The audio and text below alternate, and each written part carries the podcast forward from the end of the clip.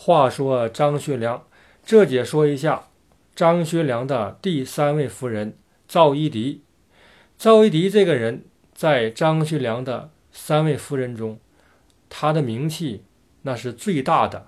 张学良与赵四小姐，他这个浪漫的故事，那比张学良与他第一个夫人于凤至的故事还要畅销。那为啥呢？首先一点，赵一荻。十五岁的时候就委身于张学良了。十五岁这个年龄，现在来看就是中学生吧。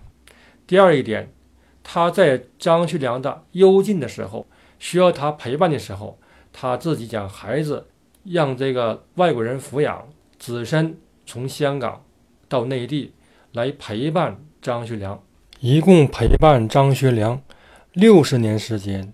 这个六十年。时间可不短呐。那么赵一荻是怎样从一个小三儿，从一个未婚先孕的少女，变成了张学良的正式夫人的呢？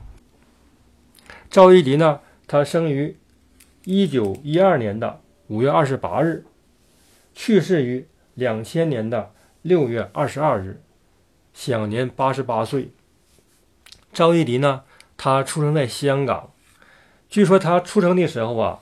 天空呢，闪现一片彩霞，所以他的父母啊，给他起名叫赵以霞。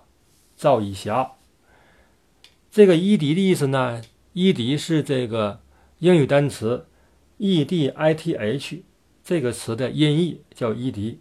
因为他们家他是老疙瘩，他身上还有姐姐和哥哥，他排行老四，所以叫赵氏小姐。他的父亲叫。赵庆华，赵庆华呢，老家是浙江的，浙江兰溪人。他父亲当过广九铁路、京浦铁路的局长，还当过东三省的外交顾问，还当过这个北洋政府交通次长，就是呃副部长了。这个时候呢，赵一荻就随着他们全家移居到天津生活。赵庆华呢，在天津和北平啊，也是很富有的。在天津呢，也有公馆，还有饭店。一九二七年年初，张学良认识了赵一荻。有一天晚上啊，天津的蔡公馆举行盛大的舞会呀，张学良啊也受邀参加了。在这个舞会上，张学良就遇见了赵一荻赵四小姐了。她模样吧，长得一般般。并不是十分漂亮，可是她呢身材高挑，会打扮，爱讲时髦，所以显得亭亭玉立，楚楚动人。当时张少帅张学良一眼就从众多的女嘉宾中看上了赵一荻，就请她跳舞，他们就这样认识了。那张学良是少帅呀，风度翩翩的，众星捧月。那赵一荻呢是个清纯少女。啊，非常可爱活泼，他们俩就相互欣赏，一拍即合了。从此以后，他们就频频的约会。在玩的方面，赵四小姐是个天才，她会骑马，会游泳，会打麻将，会玩高尔夫球。少帅张学良呢，也是一个玩的高手，所以他们俩经常在一起玩耍，在一起娱乐，喜欢到。赵一荻他父亲开的饭店里边的高尔夫球场去打高尔夫球，这个时候，张学良呢，有些就疏远那个他的第二个夫人古瑞玉了。到了暑假的时候，张学良从奉天到北戴河避暑，特意呢就请来了赵四小姐来陪伴。赵四呢由他哥来陪着，从天津。到了北戴河，然后呢，也在张学良的安排下住了下来。他们一起玩了一个暑假。暑假结束之后，张学良派他的副官陈大章护送赵一荻回天津。张学良和赵一荻他们俩在北戴河避暑的这个夏天，彼此的感情迅速升温，赵一荻就以身相许了啊。到了一九二九年的三月份，张学良已经和二夫人古瑞玉分居了。张学良从奉天给在天津的赵一荻打了一个电话，请他在方便的时候来奉天旅游一番。赵一荻呢，欣然同意了。所以张学良还派他的副官陈大章到天津去接赵一荻来沈阳。在赵一荻临走之前呢，赵一荻的父亲和母亲，他的哥哥姐姐，都到天津火车站给他送行啊。就是说，赵一荻他从家里出来到奉天这个事儿，是经过他父母的同意的。既然他的父母都同意了，那就不算私奔了。但是事后呢，赵一荻的爸爸，这个赵庆华，在报纸上却写了一个声明。声明的意思，他的女儿赵一荻不辞而别，为了自由私奔去了。他从此以后要和他女儿断绝这个父女关系了。我给你读一下这声明啊：四女遗霞近日为自由平等所惑。径自私奔，不知去向。查照家祠规条第十九条及第二十二条，应行消除其名。本堂为辞任之一，自应依遵家法，呈报辞长执行。事后因此发生任何情事，概不负责。此起这个声明啊，让很多人都不理解。实际上。赵庆华这个声明就是断了他女儿的后路，也表示他同意这门亲事了。赵一荻到了奉天之后，张学良就安排他住进了北陵公馆，没敢把他领进帅府。这个时候啊，这个赵一荻已经怀有身孕了，张学良就安排了两个保姆来照料赵一荻，还经常的。到这里和他约会儿，可是时间一长啊，这个事儿就被大夫人于凤至发现了。于凤至很生气呀，赶走古瑞玉啊，没有多长时间，又来了一个怀有身孕的一个女孩子。这个女孩子的岁数也太小了，她比她丈夫张学良小十一岁呢。张学良啊，就把这个事儿啊和盘突出，他和赵一荻怎么认识的，他都说了。他还求他这个大姐啊，给他想办法，别把这个事儿闹得满城风雨的，让别人笑话。他的意思呢，是不给赵一荻任何名分。这个赵一荻呀，现在也六神无主了。他在他的保姆的陪同下进了帅府，跪在了大夫人于凤至的跟前了。我来求于夫人原谅我，我的父亲已经把我除名了，我的家已经不要我了。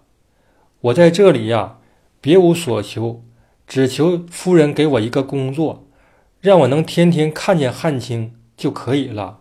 我离不开汉卿啊。这个于凤至啊，之前不是说了吗？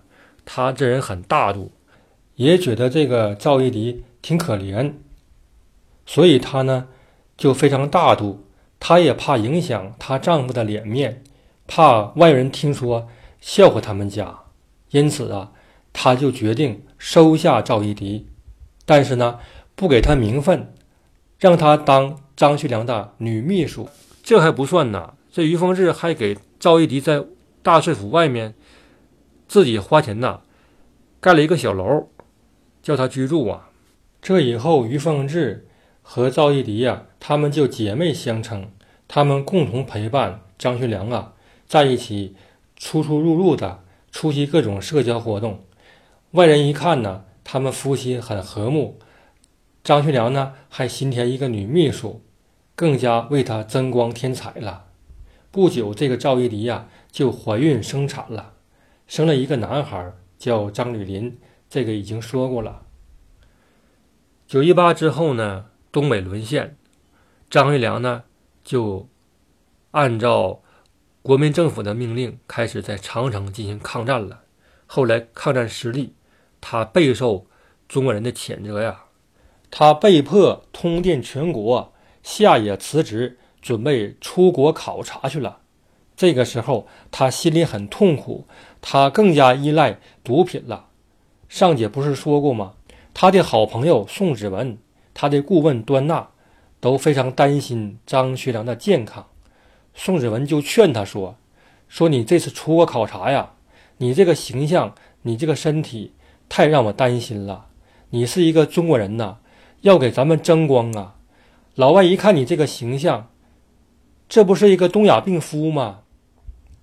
在宋子文的刺激下，在他的劝说下，张学良啊，痛下决心，他准备要戒毒了。于是，在一九三三年的三月十二日。他带着于凤至和他的女秘书赵一荻，还有端纳，到了上海，住在了当时的上海大亨杜月笙的一个公馆里边。这个公馆在福熙路的一百八十一号，以前是个赌场。端纳请了一个外国人叫米勒，为他戒毒。米勒为了给张学良戒除毒瘾，立了几个规矩。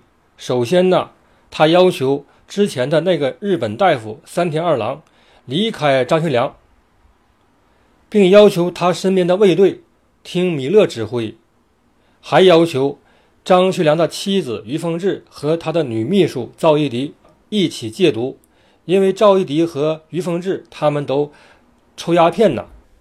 经过一个月时间的煎熬啊，张学良啊，真的成功了，从此他不吸毒了。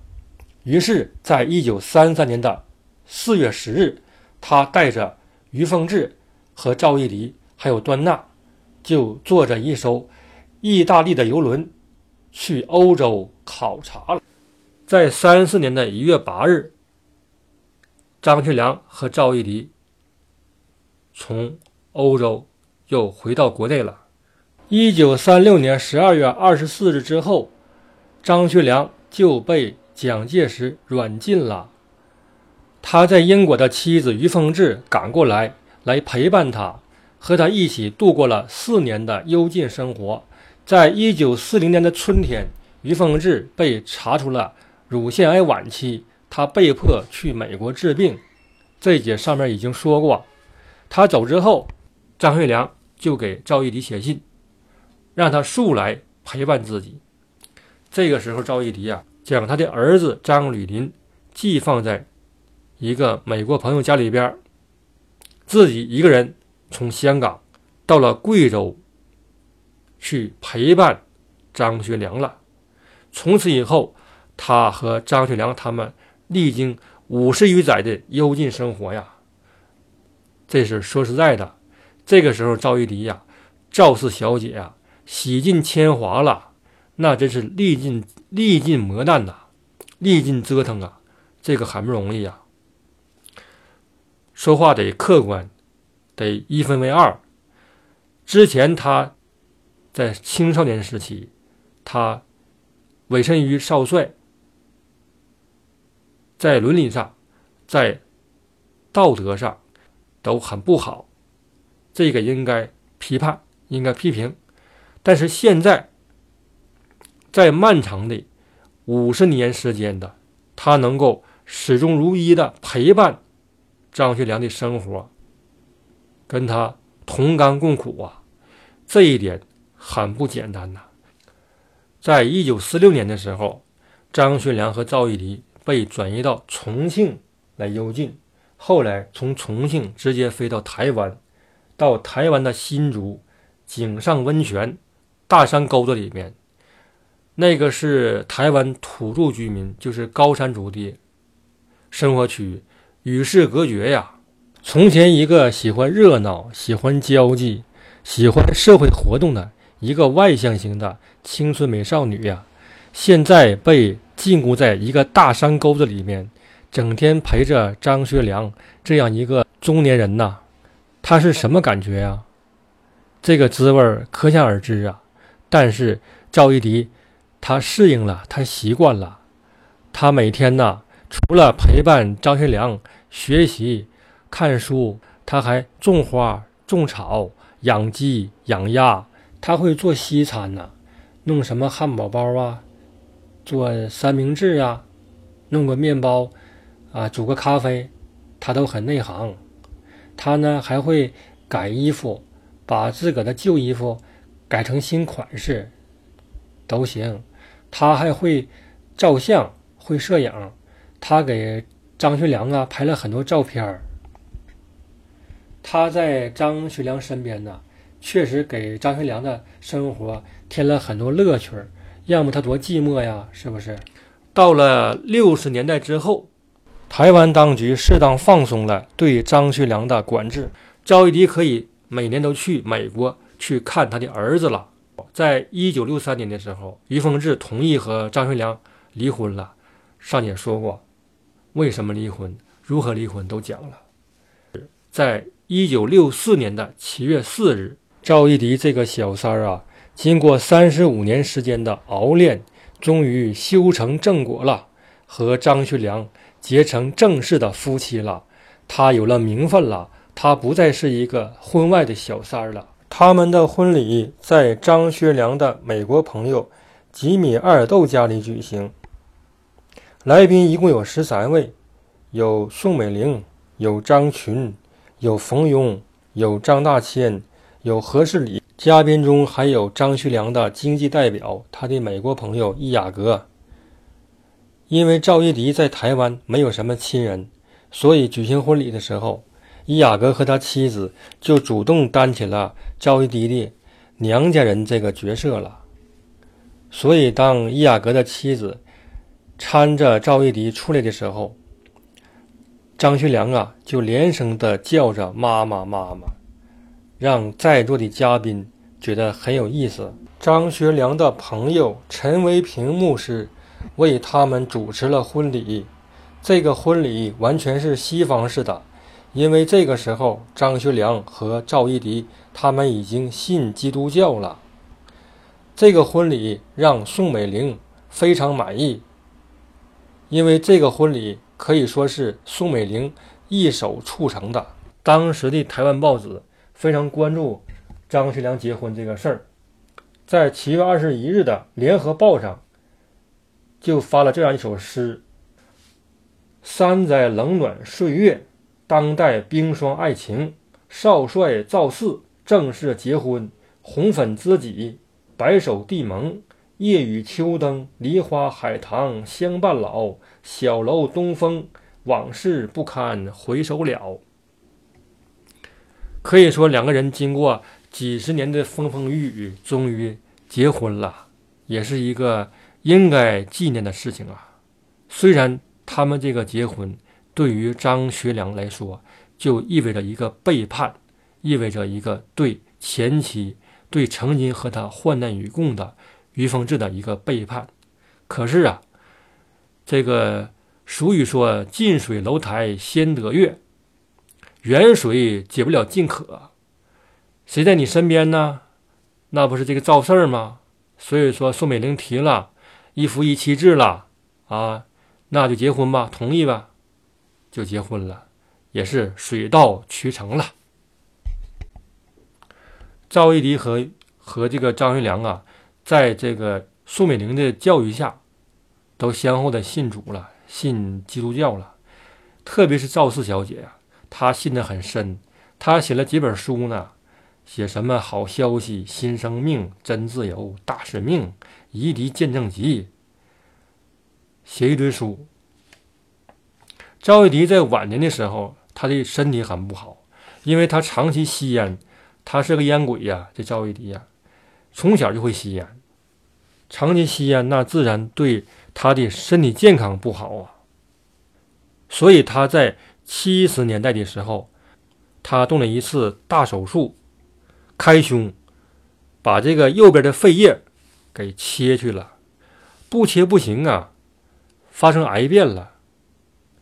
所以以后啊，这赵一荻呼吸困难，就口中插个小管，插个细管子，哎，直插气管上，这样呢帮助呼吸，要么就呼吸衰竭了，那要命了。他们定居夏威夷之后，赵一荻的身体就更加不好了。赵一荻和张学良在两千年的五月十四日，到当地教会参加了庆祝母亲节的崇拜活动。在五月二十八日，在其住处还举行了庆祝百年华诞的祝寿活动，还开放了媒体的见面会。这个是赵一荻和于凤至他们在人生岁月中的最后一次公开的露面，他们俩公开联袂露面呢。在两千年的六月七日下午，这个赵一荻赵老太太呀，不幸啊下地的时候摔了一跤，当时身体没事儿，没什么大毛病，可是几天之后。发生了严重的呼吸困难呐，呼吸不能自主啊，所以在两千年的六月十七日，住进了夏威夷檀香山的斯特劳伯医院重症加护病房了。他的儿子张吕林获悉母亲病危了，从加利福尼亚赶回来，来陪侍母亲，照料母亲。由于呼吸极度困难。医生为赵一荻插上了呼吸器，给他服了安眠药，让他睡觉，这样可以减少痛苦啊。从此进入了人生最后的阶段，就是弥留状态了。张学良的亲属陆续从各地赶来。六月二十二日的早晨，赵一荻醒来了，但是他不能说话，也不能动。只能看着每一位亲友们。在当天上午的八点四十五分，张学良坐轮椅来到他的床边。张学良啊，伸手握住赵一荻的手，喊着自己私下对他呼唤的小名，无限依恋呐。赵一荻看着张学良，无法开口说话。上午九点，医生拔掉了他的氧气管，并注射了镇静剂。赵一荻又开始昏昏睡去。张学良依然抓着赵一荻的手不放。过了两个小时以后，在上午十一点十分，监视器显示赵一荻的脉搏已经停止跳动，赵一荻离开人世了。这个时候。牧师啊，就带着赵一荻和张学良的亲友们开始祷告了。感谢主啊，愿主耶稣的宝血能洁净赵姊妹的在人世间的所有罪过。他到天堂了，他到上帝的跟前了。大家一起念主祷文吧。张学良啊，一直握着赵四小姐的手不放着。握了将近一个小时啊，后来别人劝他，他才松开，然后回到自个儿的寓所里边，独自寂寞的坐着。赵一荻呀，被葬在了夏威夷的神之谷墓地。这个墓地是赵一荻和张学良他们事先就选好的。